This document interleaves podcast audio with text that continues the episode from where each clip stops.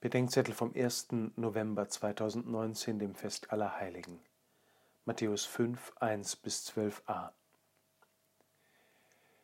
Die Freundschaft mit den Heiligen ist eine relativ späte Entdeckung auf meinem Weg mit Jesus. Ich habe sie nie als störende Zwischeninstanz empfunden. Ich wusste nur nicht recht, was mit ihnen anzufangen sei. Die Präfation, also der Lobgesang des heutigen Festes am Anfang des Hochgebetes, nennt sie die verherrlichten Glieder der Kirche, unsere Brüder und Schwestern, die schon zur Vollendung gelangt sind. Das heutige Fest erinnert uns, dass wir zusammengehören. Es vergleicht uns mit einem einzigen riesigen Pilgerzug. Welche von uns sind schon angekommen?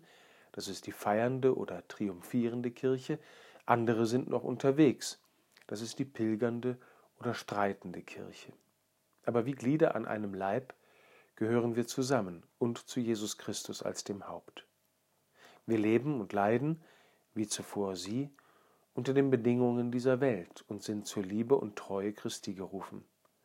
Sie sind getröstet und als Erben eingesetzt, haben das Erbarmen Gottes gefunden und schauen Gott. Aber sie sind für uns da. Wenn es schon unter uns Sinn macht, dass wir füreinander betend vor Gott stehen, dann erst recht zwischen uns und ihnen, die Gott schon sehen.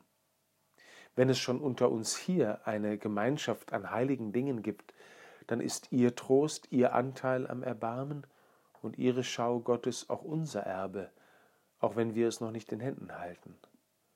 Das Zeugnis ihres Glaubens zeigt uns jeweils eine Seite Christi, die sie auch für uns gezeigt bekamen.